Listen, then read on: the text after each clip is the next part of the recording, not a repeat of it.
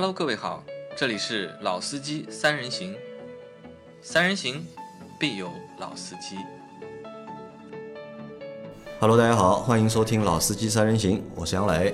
大家好，我是老倪。大家好，我是阿 Q。好，我们的节目又如期更新了。那在近两周的时间里面，我们的节目都是如期更新。那希望这个节奏能够继续保持下去。那今天这期节目呢，和大家聊一个我和老周创出来的一个节目类型啊，就每周快评。啊，就或者叫近期就是车市热点的快评。那其实这个节目一直保留着，是留着让我们的老周来参加节目的时候，可以和他聊一聊、做一做的。但是最近老周比较忙，他呢至少近两周他说他没有时间来参加我们的节目。那我又看近期的热点，其实还蛮多的。那我想我们自己三个人，我们来先嗨一下啊嗨一下，来来聊一下。那这期呢，我们会和大家聊大概。四到五件小事情，对吧？但里面有的是小事情，其实有的也算是大事情啊，就随便的和大家来聊一聊，啊，讨论讨论，发表一下我们自己关于这些事情的看法。那也在聊的过程当中呢，就是大家也可以在一边听一边也自己想一想，你是怎么看待这些事的？那第一件事情呢，那聊要聊的呢，就是在应该是上周吧，二十三号凌晨，二十三号凌晨，还是二十二号凌晨调的价，就是油价又嗯调整了，又上涨了，哎，油价又涨了啊。那说到油价涨这件事情，我不知道大家听到这个消息的时候啊，我不管你是从网上看到的，还是朋友和你说的，还是手机上看到的，你们看到油价上涨这个消息，你们的第一反应是什么？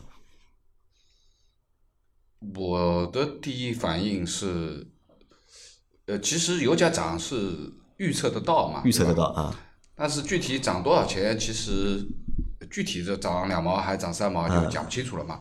那么其实对于这个上，我那个时候第一反应就是，呃，会不会到九块？会不会到哎，九就是因？为我因为一直在加九十八的，所以说我只看九十八的这个这个这个会不会到九块？那那结果呢？现在是没到，没到还 差差一毛一点点钱，差一毛钱。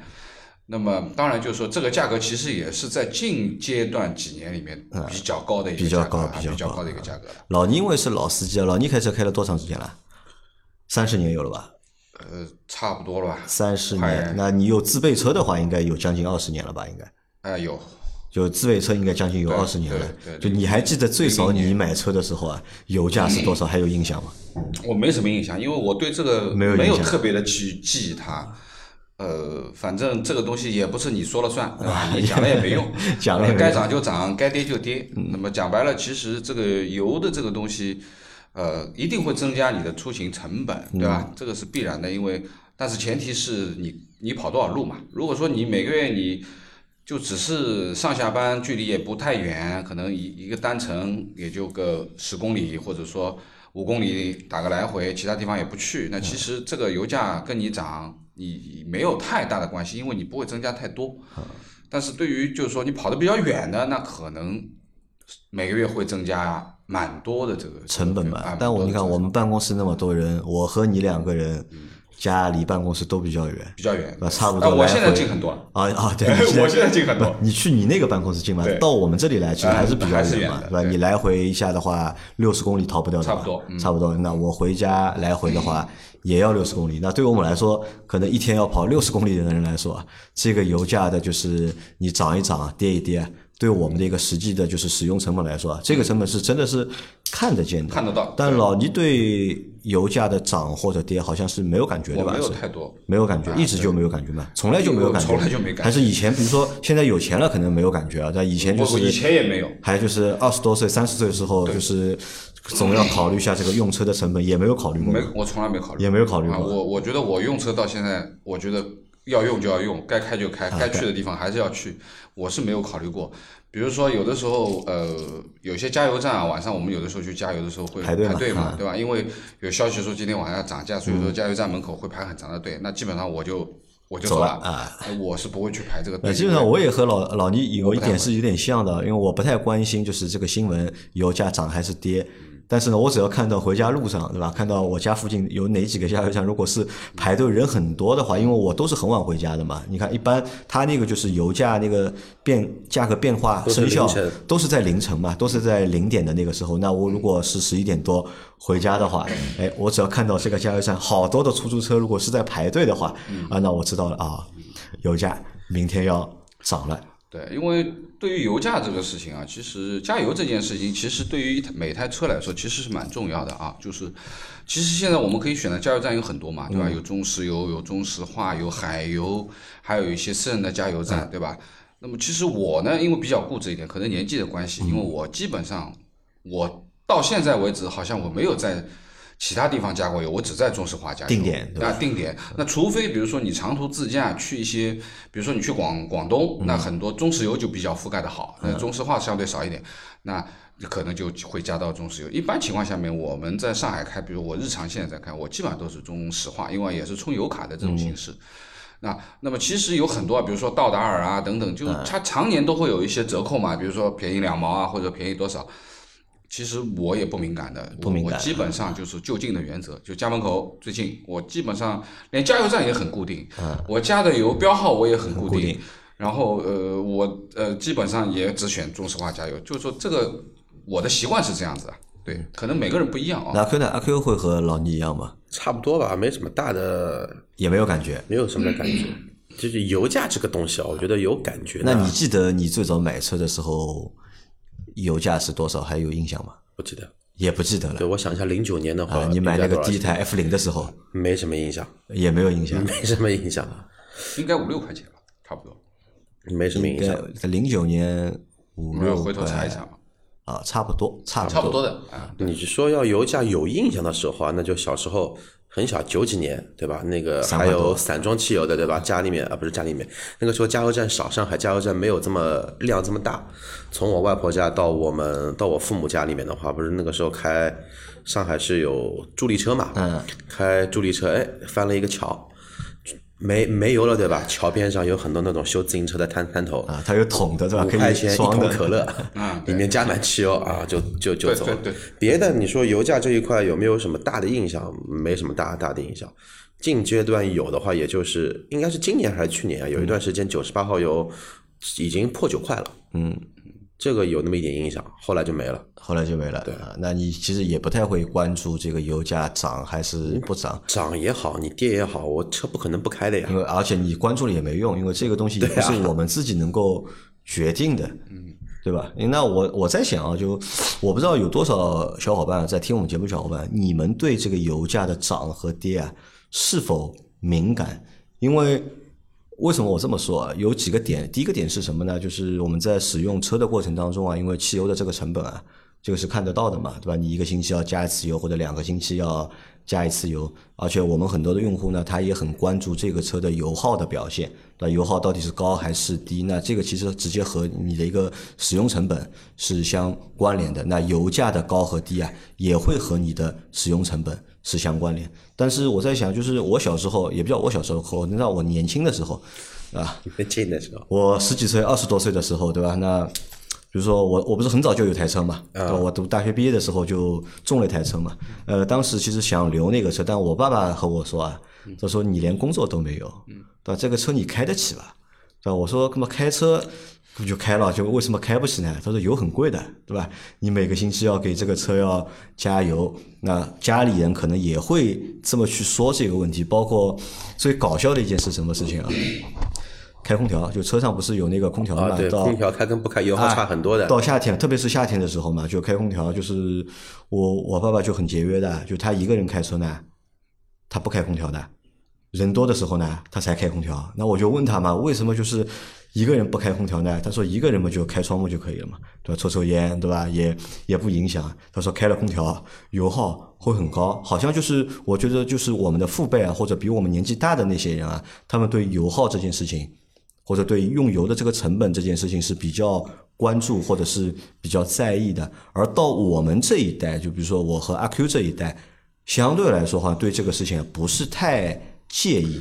那可能你是出租车司机的话，那可能会在意的。对，就好像什么呢？就好像农副产品嗯涨、涨价了，鱼啊、虾啊、米啊涨价了。这个可能说上一辈的父母这一辈的一些老同志们都比较敏敏感一点，就在在涨价之前多对去买一点因为我突然想想到什么情况，那个这两年不是那个叫什么的米价，包括一些菜价，不都会调整了挺厉挺厉害的嘛？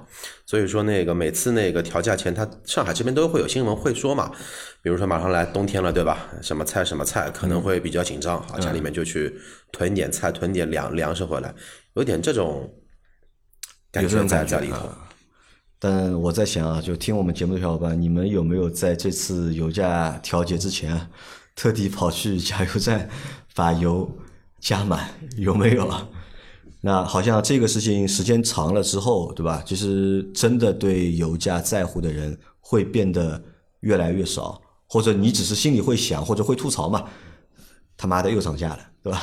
然后因为这个涨价还蛮有意思的，就是它上不封顶，对吧？但是下面呢是有地板价的，对，往下 往下跌是有地板价的，这个也蛮也蛮搞笑的一件事情。因为我我知道这个油价涨的这件事情，其实大概隔了有，估计也就一天吧。但是我就看到了有一个预测，这个原油要跌，对吧？接下来就整个冬季可能会下跌，啊，大概百分之二十这个样子。呃，这个也是一个，呃就是说消息来得快嘛，对吧？那么对于这个油价的涨幅，说实话呢，这个嗯其实我们也没有办法去控制它，对吧？这个是没办法的事情。那么相对而言，就是说呢，如果你比较在乎这个东西的，其实你一桶油能差多少钱呢？嗯，对吧？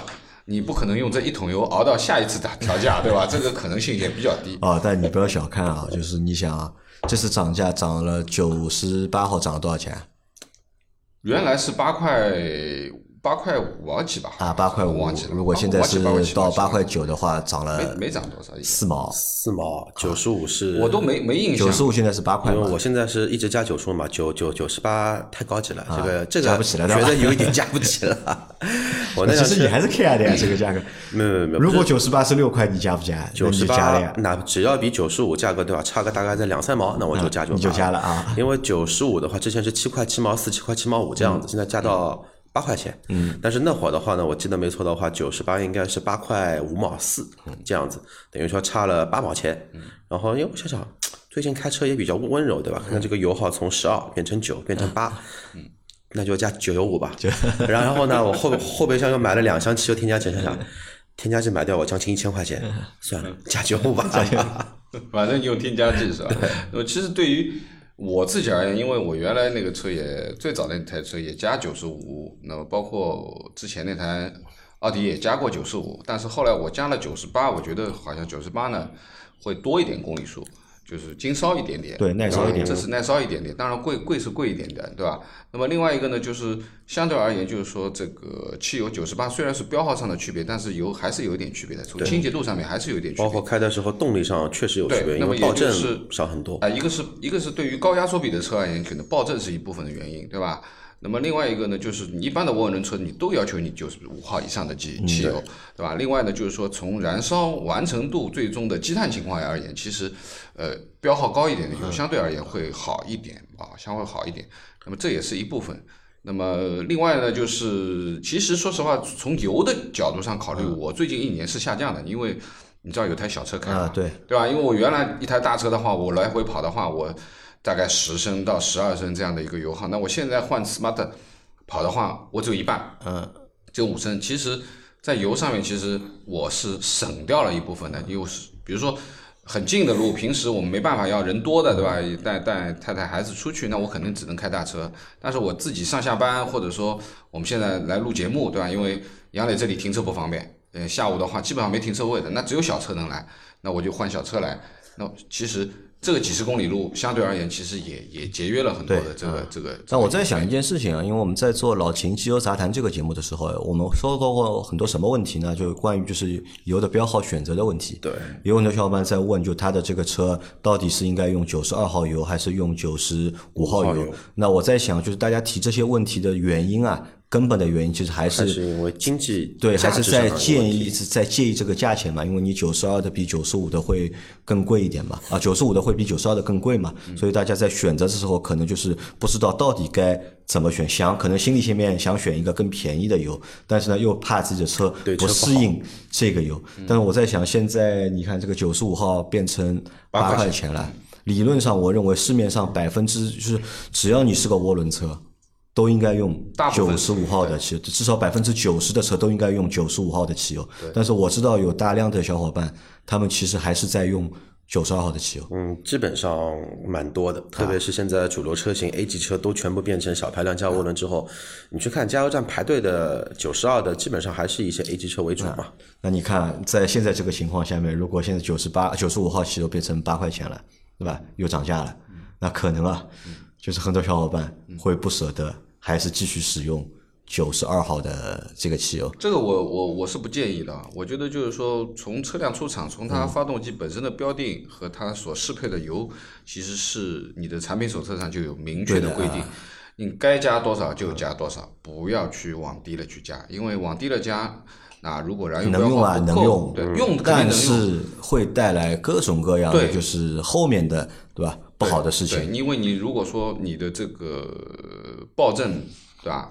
这个是最损伤发动机的啊。这个老秦回头可以再仔细的跟大家讲一讲这个部分的东西。就对于燃油标号高低的使用，为什么要高，为什么要低，对吧？主要还是压缩比和它的发动机工作的时候，在控制它的爆震这一部分，对吧？也就是说，这个这个汽油容不容易点燃，对不对？那么你等于说你不能说不能太活泼。哎，对你不能太活泼了，你根本就没到点燃，你自己就爆了，那就麻烦了。所以说长期这样的话，其实对发动机是有损害的，啊，还是建议按照标准来加，按照标准来加，至少不低于标准。啊，至少不低于标准。那好，那这是一件事情呢，油涨价啊，不算一件大事情，但是油涨为什么要把油涨价放在第一个说呢？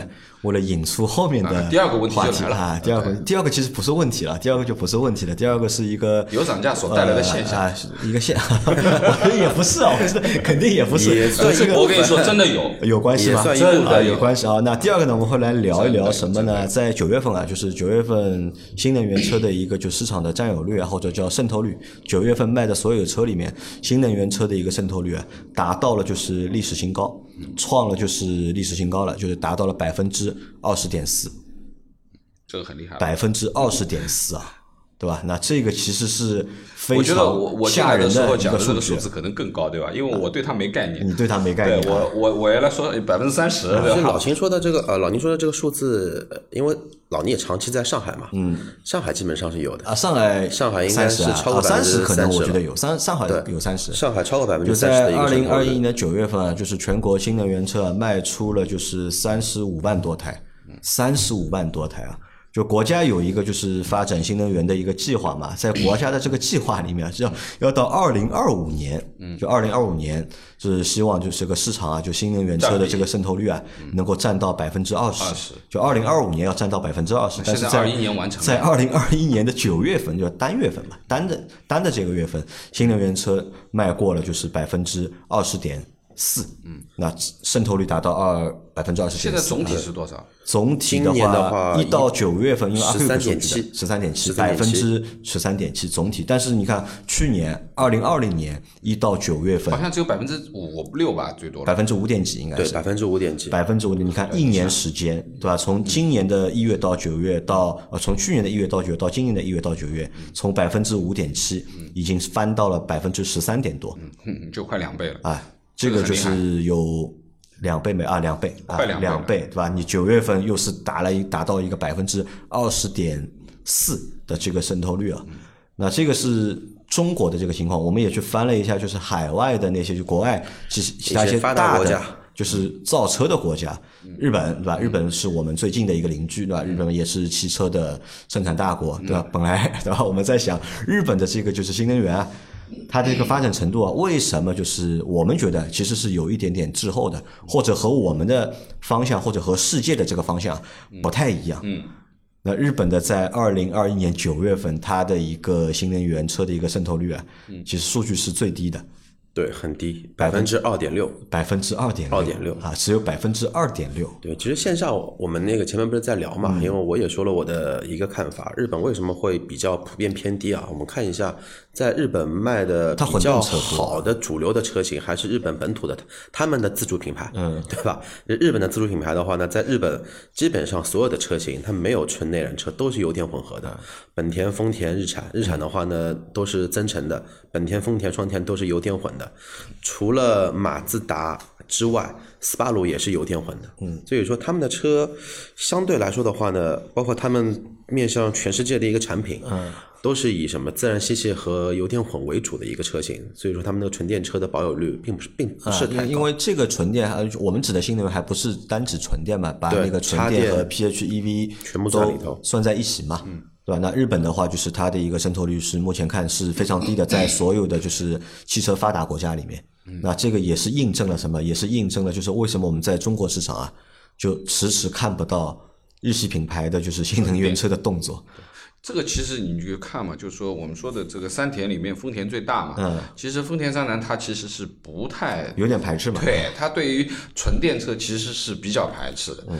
而且呢，其实有很多的这个关于推动去纯电啊等等，他其实都提了反对意见。张南兄在年初的上面，马斯克那会儿的话是市值破六千亿美金的时候，不是那个当台出面反对嘛？他说你们这么搞新能源车，对环境只有污染，然后我们这种传统企业之后被你搞死了被你全部都搞死了。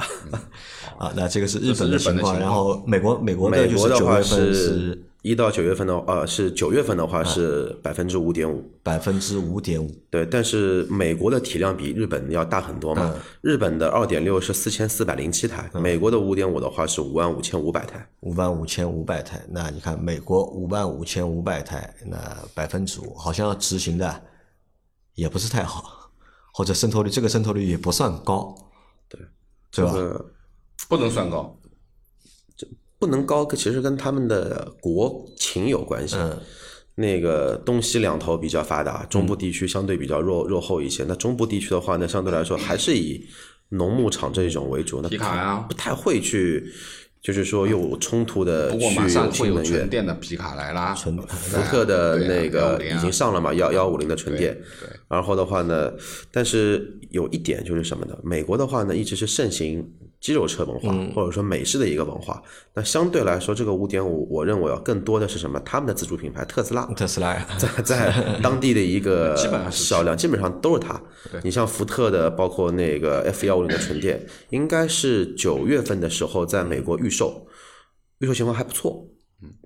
也拉掉了很多一部分燃油的一个车的一个用户，他们是卖的便宜啊，而且油价美国也最便宜嘛。油价美国一加仑大概也就三块多美金。好，那美国，然后再看一下欧洲，欧洲的话，德国对吧？欧洲也是生产大国，对，德国的话，九月的占比百分之二十九点三，二十九点三哦，占比蛮高的个出乎我们意料，对吧？这个要比中国的渗透率啊要高啊。中国是百分之二十点四嘛，但是德国要百分之二十九点中国体量大，美呃对德国体量小，德啊，这个我觉得，因为看百分比嘛，就是因为不看基数嘛，就不谈体体量大和小嘛，只看这个百分比。那从这个百分比上看的话，那德国好像就是贯彻这个事情啊或者推动这个事情啊。在环保层面，欧洲国家一直是走在前面的。那还有另外一个欧洲国家走在绝对是宇宙最前面，宇宙最前面，他们已经是把那个什么呢，把这个数据嘛倒过来算，倒过来算。对，嗯，也是我们上一期未来的节目里面在聊啊，未来为什么要啊去挪威啊？挪威现在我们知道了未来为什么要去挪威了，现在搞清楚原因了。因为做了那期节目之后，我看到下面有条评论很有意思啊，他说挪威那么冷的地方是吧？电车跑去是作死吗？这也是我跟杨磊在聊的这么一个问题，包括红旗的 HS 九还是七也去挪威 发布了嘛，对吧？所以我跟姚磊在聊那个地方冬天，我操，零下二三十度，跟东北黑龙江差不多，跑你去那干干嘛呢？更更高更高，比比比东亚还好，那高。但是现在我们知道为什么就是未来包括红旗包括小鹏鹏，为什么要跑去挪威了？因为未来呃不是因为挪威的九月份的燃油车占比是百分之八点五，燃油车占比百分之剩余的都是新能源车对。吧？还有剩下百分之九十一的车都是新能源对啊。好了，那你看是倒过来啊，这个从这个数据上面来看啊，可能就是目前在全球范围内啊，就是在推动新能源这件事情上面，可能就中国和欧洲比较积极的。对这两个大的就是经济体啊，是做的比较好的，或者是推动这件事情是比较积极的。对，老美和日本好像就是就那个样。日本最差一啊，点，日本最差嘛。但是美国的话，其实美国应该你也不能说美国推动不好，因为美国的特斯拉在引领就是全球的这个新能源车的发展，或者是也在推动，或者也在推动整一个全球的就是 因为这个应该是有新能源车补贴的，对吧？有补贴啊有补贴的在中国都有补贴的嘛，就是你如果买新能源车的，啊。那么回到国内啊，就我们来讨论一下，为什么在九月份，哎，这个数据啊会那么好，或者这个渗透率啊会这么高？分析一下，可能有哪些原因造成的？用车成本低，这肯定是占比很大的一块。用车成本因为用车成本的话，你燃油车跟电车的话，相比来说，不光是差一个油价，嗯这个油价的话呢，其实差了也挺也挺悬殊的。因为最近不是一直跟杨磊一起开他的那一台小蔚来嘛，嗯那个车的话，基本上跟油价比的话，十分之一挺夸张，但是五分之一、六分之一肯定是妥妥的没有问题，而且是总的用车成本，不光是油价在在里头，我觉我觉得十分之一应该差不多。呃，十分之一，十分之一不到，十分之一不止。十分之一不到。上海古风的电价三毛钱一度，嗯三毛钱一度的话，它充满了多少？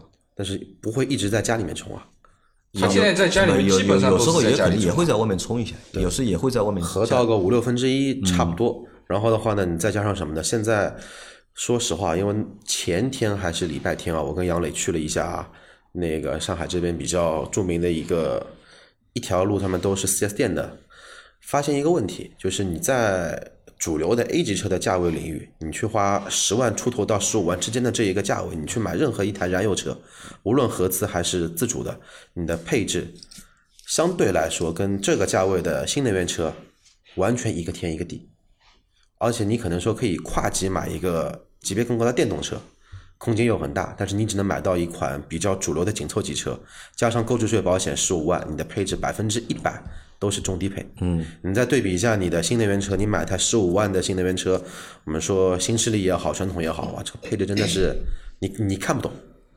也不叫看不懂，这个我说，我觉得你说的也稍微夸张了一点，只是什么呢？就是同级别，就是同价位段，你花十五万买个电车，或者是花十五万买个油车，那可能啊，电车那个配置啊，可能会更高一点，稍微高一点，稍微高一点呃你也不能说就是得更高也谈不上对。当然，这个也要看品牌。其实你对吧？因为这个可能是什么？是我们 我说一下，就我和阿 Q 星期我们去了一次哪里啊？去本来我们想去试驾那个零九呃，看那个领克零九嘛，但是没有看到实车。但是呢，在边上呢，我们看到了就是哪吒，哪吒的那个哪吒汽车嘛。我和阿 Q 说，我们进去看一下，因为哪吒在近几个月卖的也是非常好的嘛，那那个销量非常高嘛。它就两台车呢，一个哪吒 U 对吧？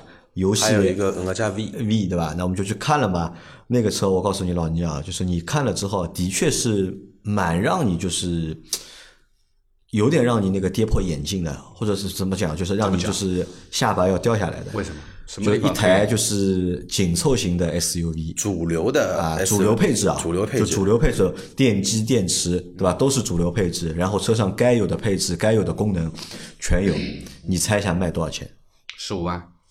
不要十五万不要，十五万可以买那个了，十五万顶配啊，顶配都不要，顶顶配顶配十二万多。呃，哪吒 V 的话，应该是顶配要稍微过一点，十四万、十五万九千九还是十四万九千九？就带那个透明 A 柱的那个。这个这个要另外加钱的，一万二，要加钱对吧这个是要加装的嘛？它是九万九万九千八起，九万九千八起，然后到十二万，还不到十三万。到十这个车我三万多，见过，它刚刚上的时候，我记得我在虹桥哪一个 shopping mall 里面就有这个哪吒店，那个时候基本上没什么人去看的，我还去拐了一下看了一下。那我觉得最基础而言，就是中国人我们现在自己在造车，车的样子已经可以啦，内饰也不错，对吧？其他的东西我没看到啊，，但不能细看啊，但只能远看，我只能。这么讲吧，就是说，但是说实话，对于呃，对于对于这样的品牌，可能我是不太会看的，嗯，我是不太会看的。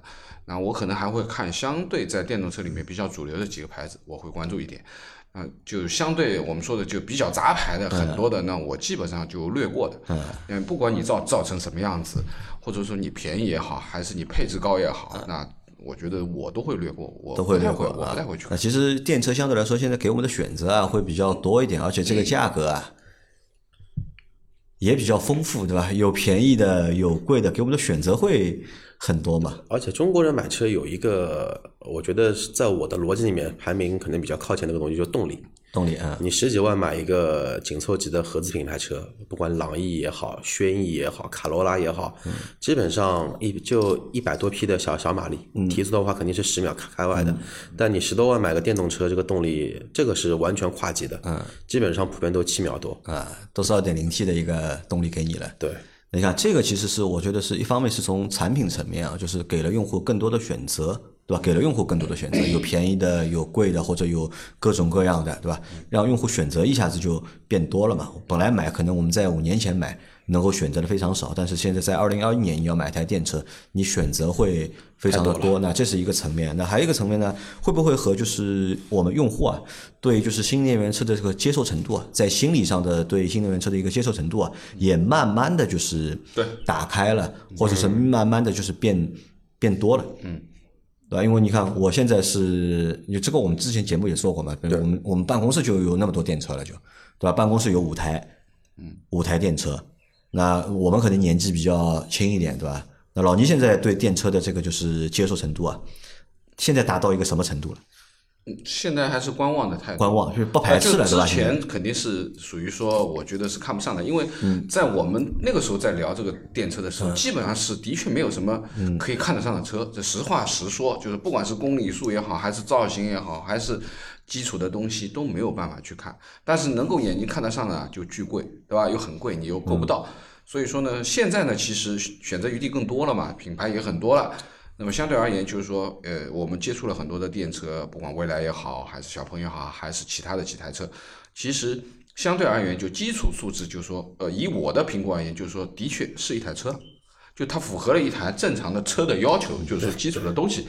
第二就是说，相对在安全性各方面，其实也比以前要强很多，包括电池现在的衰减程度也好，等等等等，因为这是技术在升级嘛对吧？但是我觉得目前包括今天我们在聊的这个电动车的这个保有量升级的这个话题，我认为现在只是开了一个头。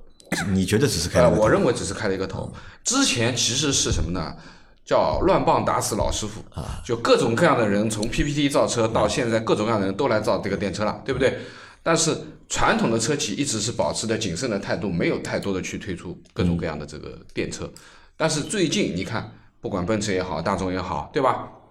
很多传统车企都开始出产品来竞争这一块市场了。那我觉得就是说，这个丰富度又更高了，选择都会有选择都更更高了，而且就是说，我们很多人对于品牌有一定的要求的用户，比如说我不愿意买一个杂牌，我就愿意买一个品牌的车，我不管它是大众还是丰田还是什么，我一定是要有一个品牌的车，因为我可能年纪比较大了，我更相信传统的车，它对于品控、对于安全、对于各方面的沉淀的东西，那 OK 我就有选择了。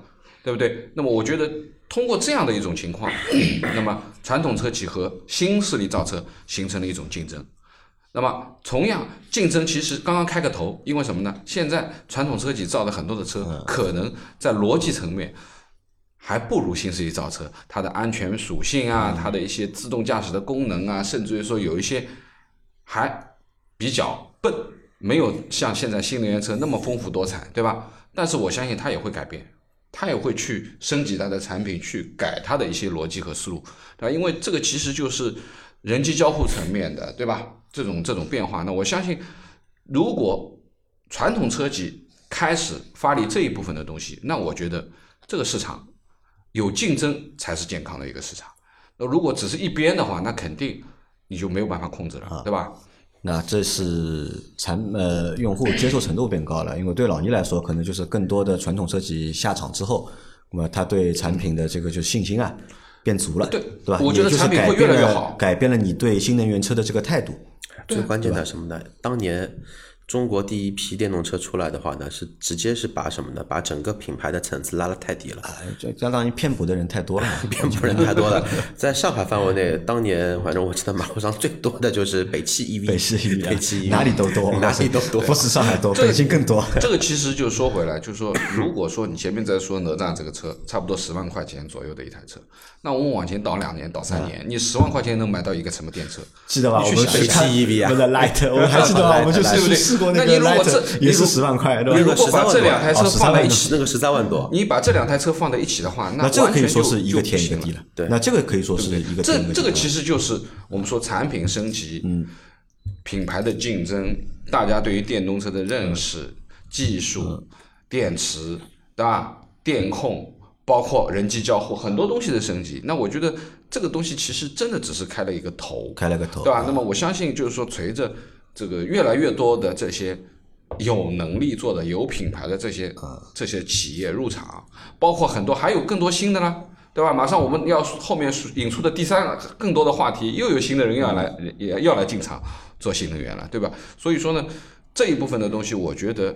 呃，前面说到了关于这个燃油车和电车现在的占比嘛，现在差不多只有十三点几，对吧？那么我们说的这个二零二五年要达到百分之二十，那我觉得要不掉二零二五年。你觉得要然后我觉得要不了二零二五年，如果现在的政策导向啊，对，补那这贴各个方面没有那这太多的个可能是另外一个点了，就是 外部环境啊，或者是外部政策啊，我觉得对这个就是比例的影响，其实还是很大的蛮大的。因为我们看了一下，比如说拿上一线城市拿上海举例子，因为上海是限牌城市嘛，也不叫限牌，就是你买牌照是它固定放的嘛，嗯它每个月只放九千多张或者八千多张燃油车10万块啊的牌照，但是上海人那么多，对吧？有几千万的人口，那这个用车的需求其实是非常大的。那如果我通过买购买新能源车呢，我能够迅速的拿到一块车牌，可以一块上路，车牌免了几万块钱税，购置税你少，我还可以有新能源的补贴，可以在车价上面折掉一部分。那每个月还能送你电费。对啊，现在哎，现在很多都是呃呃送电费，而且上海现在已经到什么程度？上海现在你看上在上海就是小车啊，小的电车已经不让给上牌了嘛。我们也问了店家，对吧？到底是什么原因不让上牌？反正车身尺寸还哎，他们也说不清楚，只是说呢，低于十万块钱的车是上不了牌的。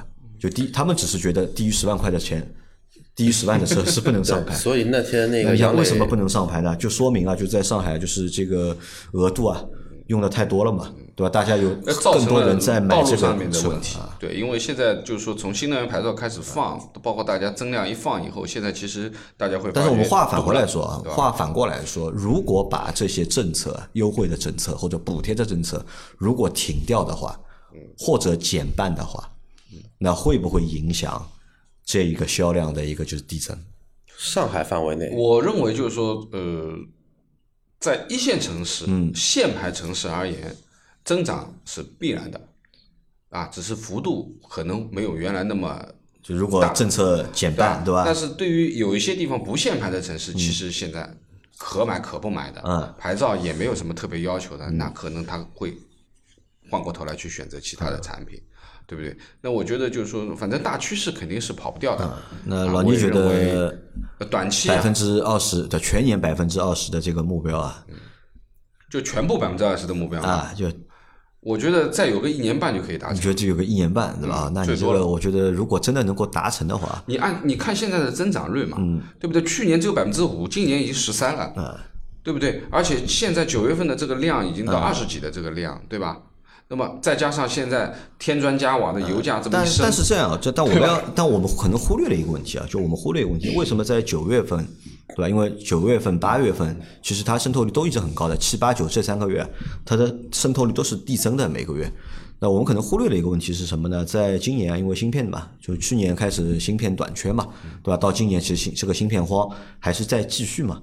那会不会是因为就是芯片短缺这个问题，导致了就是很多本来可能想买油车的人，本来给的优惠不给了，哎，本来这个车能够优惠个三万的，对吧？能够拿现车的，哎，现在呢可能哎优惠没了，然后还要你等一个月、等两个月、等三个月，哎，想了想之后啊，算了我换个电车嗯电车尝试一下。价格相对比较稳定会有太多的区别。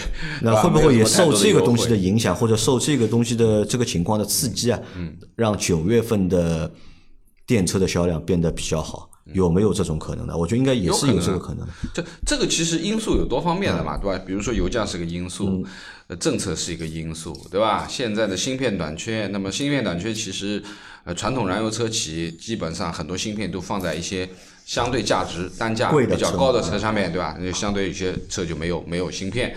但是这个其实对于有存量的电车市场而言是没有什么影响，因为它原来销量是零，那现在就变成增量了，对吧？这么或者说，呃，有一些企业不缺芯片，比如说特斯拉，它现在不怎么缺芯片，那它的销量就看上去就蹦蹦蹦往上在涨，对不对？所以说呢，这个这个其实说实话，呃，芯片其实大家都缺，只是什么在缺芯片的情况下面啊，就是因为油车的价格啊会有浮动嘛，但电车价格是不变的嘛，对吧？之前是卖这个价，现在还是卖这个价这。个其实就是什么呢？就是那个电车从入局的那一个开始，它的营销渠道的一个问题嘛。相对来说更透明，会很简单一些。你上涨也好，下跌也好，无非影响我的就是我的一个提车的一个速率。但是跟价格这一块的话，不存在任何的一个影响。这也是什么呢？两种营销模式的一个差异。呃，但是现在已经有电车有优惠了，啊，有电车已经放出一些优惠来了。哪哪家品牌？我刚刚去的就有，这个这个什么 ID 三啊？哦，这个是这个厂方的呀，这个厂方给有优惠啊，而且优惠蛮大的啊。送了两万个豆。不是不是不是他们有 ID 四、ID 六、ID 四好像可以优惠四万了，好像 ID 四厂方就有将近两万的优惠，厂方就有将近就是两万优惠。你啊就是现车，嗯不是定的，就是四 S 店现在有的几个颜色，你随便选一辆，对吧？除了给你一些福利包以外，这个福利包其实有啊，对了，的因为这个是传统主机厂做的电车嘛，因为它还是沿用老的那个经销营商模式销模式嘛对。啊，它所以说呢，它还是有一定的优优优惠可以放出来。所以说，未来这个这些新我们说的这个传统车企加入到它的这种销售模式里面以后，会带掉一些东西出来的，对吧？因为肯定会影响到一些东西的，对不对？呃，影响的话，他们是这样嘛？昨天我接了一个未来的电话，就问我就是想不想买他们的车，我说太贵了，我就直接说嘛，太贵了，买不起，你们有没有优惠，对吧？那么他和我巴拉巴拉说了很多的优惠，除了没有现金优惠之外，别的都有。啊，有各种各样优惠，什么就是首付百分之十五，嗯，两年不三年的就是免息的贷款，没有手续费，嗯，对吧？然后如果你买，它就它有价格区间的嘛，如果你买到多少万之后，嗯，送你这个选装，嗯，送你那个选装，或者这个选装帮你打对折，就那个选装帮你打对折，对吧？给你多少电费，啊他通过一些就其他的方式来给到你优惠优惠哎，对吧？好，那这一块我们啊如果你要用啊，这些东西都是实实在在要花钱的，嗯，啊，是实惠的，对吧？好，那这个事情我们聊到这里啊，再聊下一个，下一个前面一个啊新的问题啊引申一个新的问题，就是老倪前面说到呢，在引申这个问题之前啊，我再说一个东西啊，再说一个什么，在这一周特斯拉的那个市值啊，破万亿了已经，对吧？破了万亿啊，就是破万亿是什么概念啊，对吧？就是你把全世界能做车的品牌加在一块 哎，前面的你把前面的你把丰田、大众，对吧？你把他们都姆勒、啊宝马，啊，通通加在一起，对吧？市值都没有过万亿。对，包括比亚迪、蔚来都是这市值前十的那个汽车公司但。是特斯拉对吧？特斯拉的就是市值过万亿了，那可能我们我觉得这个很很有意思的一件事情啊，车没卖多少对吧？一年也就这这点量对吧？你拿任何一家和任何一家传统主主主机厂去比的话，你谁都比不过，嗯，你谁都比不过。那你说你车卖的有多贵吧？其实也不至于，对吧？你一年的产值到底有多少？其实也不是，也不能排在就是你前十可能都不一定排得进啊，前十全球范前十可能排得进，你前三你都排不进。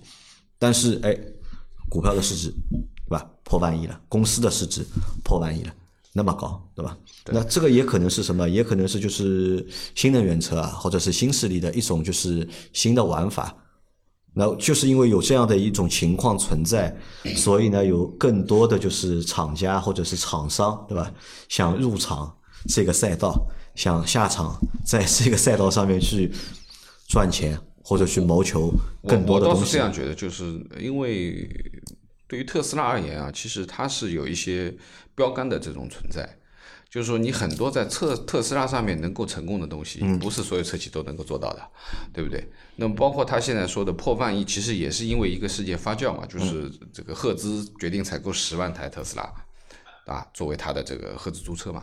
那么等于说，这一个订单是他的，等于说特斯拉的单笔订单最大的一个订单，直接拉高了它的股价但百分之十二点几，说实话，我我不怎么看这个问题，因为你看赫兹能买它多少车？十万台啊，10万台现在一笔订单，是中国一年销量有多少？呃，你不能这样去看啊。上海就就中国一年的销量就一个月大概有几万台了，对吧？这个十万台对它这个就是整体的销量来说，其实影响不是太大。我倒这么看啊，就是那个赫兹单笔采购十几万台特斯拉作为它的那个全球的租车业务，只是什么呢？就是说可能说加快了一个月的时间，嗯，让它的市值破万亿。今年的话，市值早晚会破万亿，而且就在最近一段时间，只不过订单的话呢，是一个比较好的契机。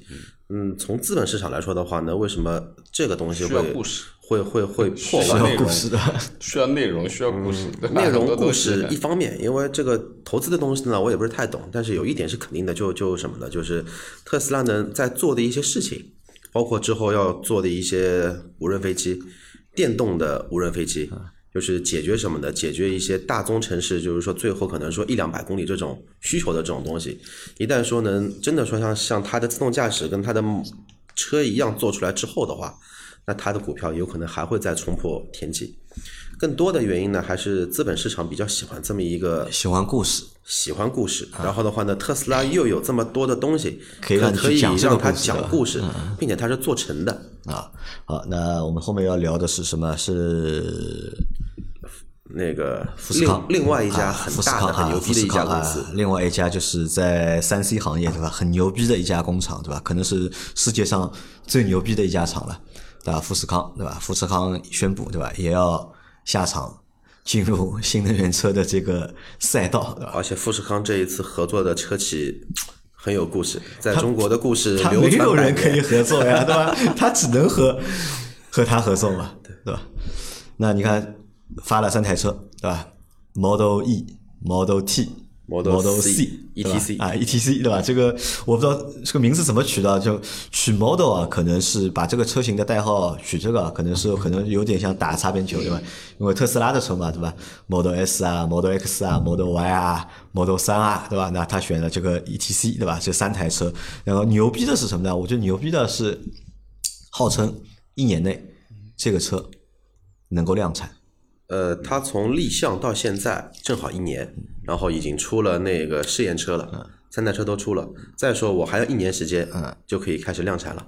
看到我看到这个新闻之后，就我马上联想到的是什么呢？联想到就是小米，因为小米在今年早期，今今年上半年对吧，也已经就是宣布要造车，但是小米给出那个计划相对来说比较长，对吧？它要至少等三年才能看到就是他们的第一台的量产车，对吧？同样都是科技企业，同样都是科技企业，对吧？呃，好像给大家的感觉，同样要去造新能源车或者要造电车，这个有点不太给大家感觉不太一样。呃，这个有点不太一样，因为这这我我知道这件事情，我觉得比较好玩的一件事情就是，第一个就是我们现在大家用的手机三大品牌，嗯都要造车，对吧？呃苹果要造车，苹果要造车对吧？啊，小米要造车，造车呃，然后还有一个什么，索尼要造车，对吧？华为，华为，然后索尼也要造车索尼也要造对不对？最关键的问题是，这三家这三家企业全是富士康代工的，嗯，现在变成制造厂要造车，那这是一个好玩的事情。但是最其实最主要的还是它的，嗯也不是富士康，其实是它的母公司和台湾的嗯这个这个这个玉龙的玉龙这个玉龙的合作。那么他说，既然说一年之内造要要造出来嘛，那么肯定话也不能随便乱标，对不对？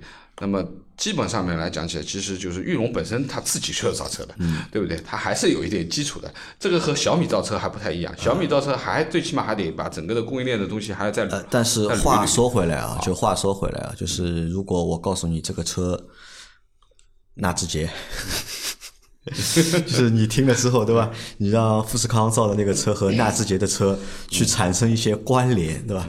你听完之后，你会有什么样的一个反应？我我没什么反应啊。我觉得第一个，对于纳智捷，大家的第一反应是什么呢？油老虎。现在人家不用油了，你谈什么油老虎的问题啊？不不存在嘛，对不对？那毕竟这个企业其实也不是一个很很也是很有历史的一个企业了，对于台湾而言。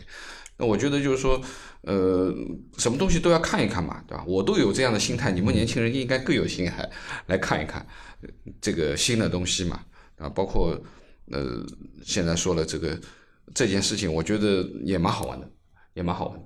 对，关键他出了那个 Model C 的预售价格，他说卖到多少钱？十八万，嗯，十八万还十七万，提速三秒八，马力的话，双电机马力四百多多匹，都很吓人。就基本上的话呢，就是说，如果真的说之后的量产车出来之后啊，那可能说又是什么呢？又是车界的一个神话了，啊，就是在二十万里产品力上，面里面，在产品力上，其实几乎很少 对手。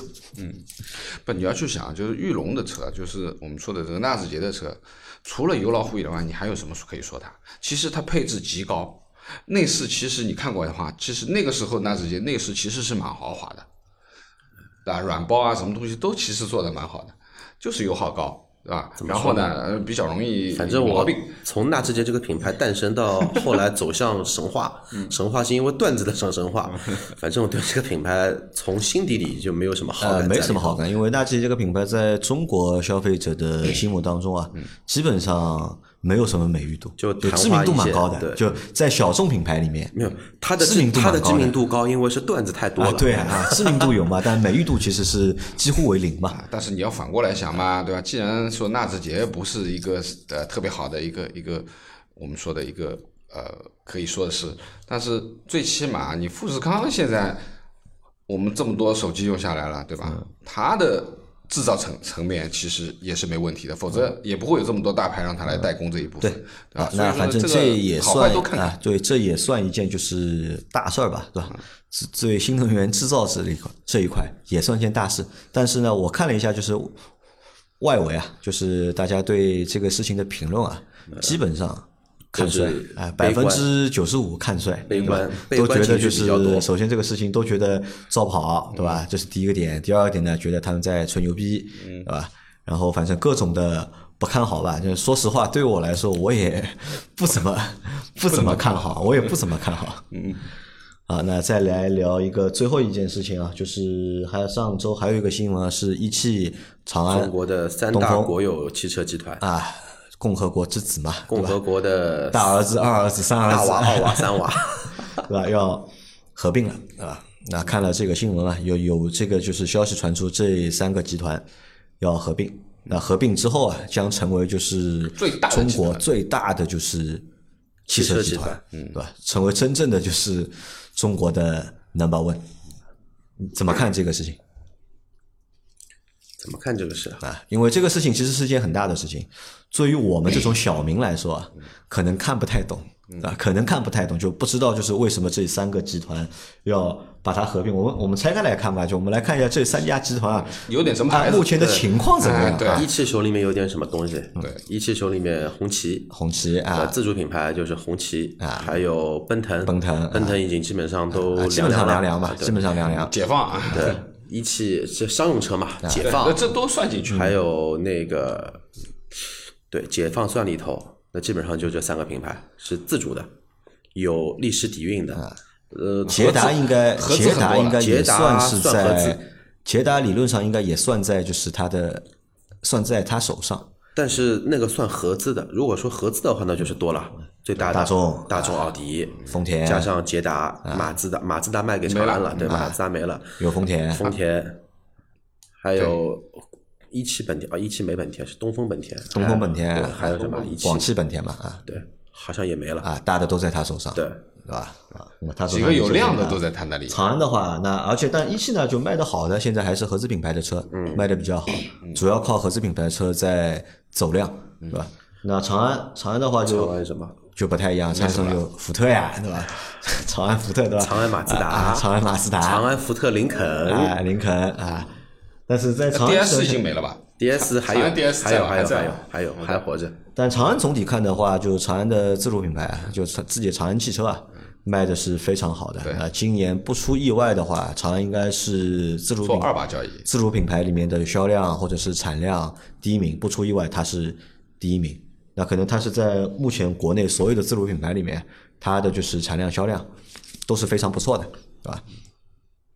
东风手上有什么？现在东风东风只有东风啊，东风，我印象里面好像东风只只有商用车东风是一个小的，哦，有还啊有啊有乘用车，东风东风有东风有乘用车，那个叫什么的？MPV 啊？哎，对，凌炫，凌志还有叫凌炫，很多了，东风其实有蛮多车的。啊，商用车为主，对吧？那它下面有哪些合资品牌？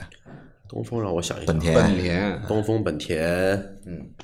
雪铁龙、雪铁龙，东英菲尼迪是东风的吧？呃，英菲尼迪好像是，对对东风的东风的啊东风的，还有什么？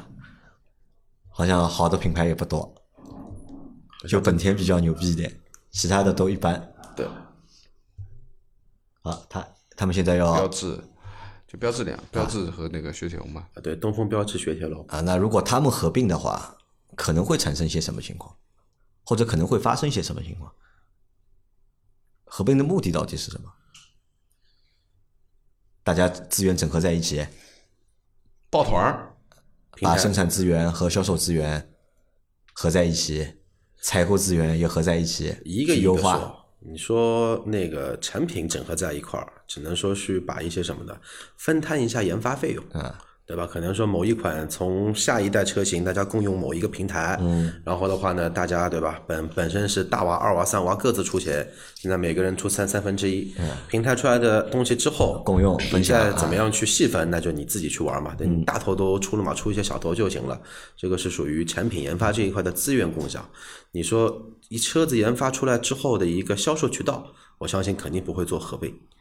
因为如果这个合并的话，基本上啊，所有的一汽、长安、东风的经销商都会造反，造反，嗯，这没法玩了。你到到底是一汽里面放长安的，还是长安里面放东风跟一一汽的？商用车是不是可以卖乘用车？乘用车是不是卡车这些都可以做？那这个就乱了，整个市场就是一个乱乱局。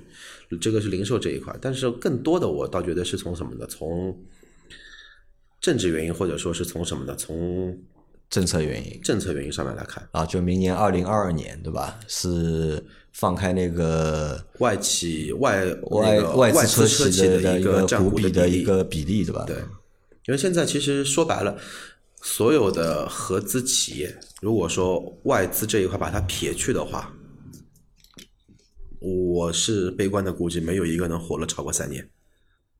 像长安这种可能会除外，长安没问题，对。但是你像那个一汽，一汽如果说把那个奥迪啊、什么丰田啊、大众全部都干掉之后，他手里面就一个红红旗，红旗一年量有多少台？如果单做红旗能活下去的，要把其他那些不赚钱都砍掉那能火，啊但是就直接是变成象变成蛇了。啊，但又不可能嘛，对吧？这个本来就国家企业，也不是说你砍了就砍了。对，啊，所以这个点啊，这件事情啊，就是我们看的不是太懂认知面还不够。啊啊，这太小，对吧？这个问题可能要让任晨来聊这个问题，对吧？这三个企业合并之后，对吧？到底会带来哪些事情？所以在这里东风我们还漏说了一个大的，东风日产。啊，东风日产啊，对对，东风日日产。对啊，那这个事情，那这一条呢，就是等着什么呢？就等着我们的听众啊，就是你们来给我们就是说道一下，或者评论一下，就你们是怎么看待就是一汽、长安、东风这三个集团合并的？那合并之后可能会发生哪些变化？那或者会带来哪些就是好的变化？我先预测一下，啊，这三大国有老牌的国企，基本上呢，真的要合并到一起，那谁做老大呢？都想做老大，那肯定还是一汽做老大呀。我认为是一汽做老大。我觉得还是一汽一汽做老老大，那一汽是，长安可能会不服，对长安不服，东风你说他服吧，他也不服啊。东风商用车牛逼，对吧？东风商用车牛逼到天天际了，已经。你说那个一汽商用车、东风商用车都是中国商用车里面应就老大老二嘛，还有就是上汽红岩嘛，老大老二老老三。你说乘用车里面你牛逼，那商用车里面你一汽跟东风能比吗？还是稍微差一点。很有可能啊，就会跟我们的国足一样，会比较乱。乱一段时乱一段时间之后呢，哎，觉得合并又不行，那就解除合并吧，啊，再拆开。再拆开。好，这个东西现在已经确认要合并了吗？呃，他是这个事情就是走要走这个流程了，因为他没这么快的。不，这他要走这个流程了呀。因为这件事情要搞的话，我估计没个两年搞没个一两年弄不没个两没个两年搞不完的，对吧？对那反正这个事情现在已经有了嘛，有的话我们看不懂，所以大家听完节目啊，就给我们留个言，我们你们来和我们说一下，你们是怎么看这个事情的？呃，但是如果说是说到明年的那个外资车企的股权比例开放的话，那其实像现在还不错的，像这种自主品牌，就是传统的那个自主品牌，像奇瑞啊、吉利啊、比亚迪啊这一类，其实他们的优势就又出出来了。一啊，他们优势我觉得出来可以出来很多方面啊。一方面就是你自己本身的品牌的，就是在这个市场的的这个生存啊，会变得我觉得会变得更好一点，对吧？那这是第一嘛。第二啊，很有可能这些车企啊也会去拥抱这些外资的品牌或者外资的厂商，那么重新可以重新选了嘛，大家可以重新选，我也可以和你再开新的公司，对，或者说我也可以开独资嘛你。按照吉利的现在这个这个调，因为你独资其实还是难嘛，因为你外企在中国独资其实还是难的，因为你最终你要造厂，你造厂你要拿地的，这个东西不是说你想造就让你造，你想拿就让你拿的吧，可能还是你要选择和就是中国的车企啊去合作的嘛。但是，一旦这个股比开放之后，你你想，以前是最多你只能和两家公司合作嘛，但是等到二零二二年，我能够合作的对象就变多了嘛，那很有可能吉利对吧？哎，吉利可能也可能去找谁去合作一下，或者比亚迪找谁合作一下，对吧？奇瑞也找谁再去合作一下。以前是没得选嘛，现在是可以重新选了嘛。那这个就是整一个就是这个局面啊，其实也会变得就比较乱。对我觉得就是呃，这个东西太大了，这件事情，就我觉得可能还是国家对于这个国有的这个央企的这个把控把控竞争力上面，因为什么？股比一旦开放了以后，可能会品牌都会独立掉，对吧？就合资的东西独立掉。那么而呃，对于这个现在的这三个企业里面，其实有像东风、像一汽，其实它外外资部分盈利的嘛，在？自自己的这个呃，基本上都是亏的，就没怎么挣钱，主要是靠合资企业来来来盈利的。那如果一旦出现了这种情况以后，那可能就会造成很多很多冲击，那反而可能把这三个品牌合在一起就三个集团集集在一起，就是说优势互补，或者说是资源集中，对吧？那么也就是说呢，可能对于未来去形成一个大集团去对抗一些合资就独资的这些企业的竞争会好一点，对吧？那么这个可能也是一个国家层面的布局，对吧？这个因为太大了，这个事情只能看到这一点吧，因为呃这个东西也说不太明白。嗯，好，好那我们今天的这期节目啊，近期热点快评，那就先到这里。那大家对我们节目里面说到那些内容，你有什么想法的话，你也可以在节目下面给我们评论留言，好吧？那感谢大家收听我们这期节目，我们下期再见，拜拜拜拜拜拜。